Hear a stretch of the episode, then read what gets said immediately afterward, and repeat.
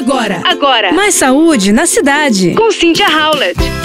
E temos uma novidade chegando por aí. A Austrália está testando uma alternativa temporária às vasectomias, envolvendo um hidrogel não hormonal implantado nos ductos espermáticos, que bloqueia o espermatozoide e dissolve-se naturalmente após dois anos. Chamado de ADAM, ADAM, o modelo foi projetado para impedir que o esperma viaje pelos vasos deferentes sem afetar a sensação ou a ejaculação. Os espermatozoides bloqueados naturalmente se degradam e são absorvidos. No final de sua vida útil, o hidrogel se liquefaz, removendo a barreira ao fluxo de esperma. E o teste está sendo feito em Melbourne, na Austrália, onde 4 dos 25 participantes do estudo já tiveram gel injetado em seus corpos. Ele é implantado por meio de uma injeção rápida, minimamente invasiva, juntamente com anestesia local, com o procedimento levando menos de 30 minutos. E se for bem sucedido, pode ser um divisor de águas, garantindo que a contracepção seja uma responsabilidade compartilhada entre os casais. Nada mal, né? Até o momento,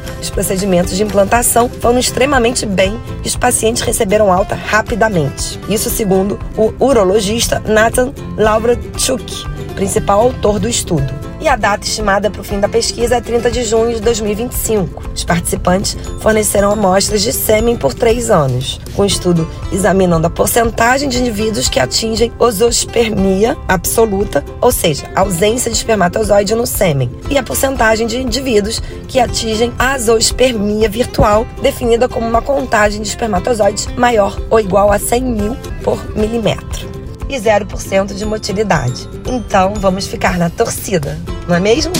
Você ouviu Mais saúde na cidade. com Cynthia Howlett.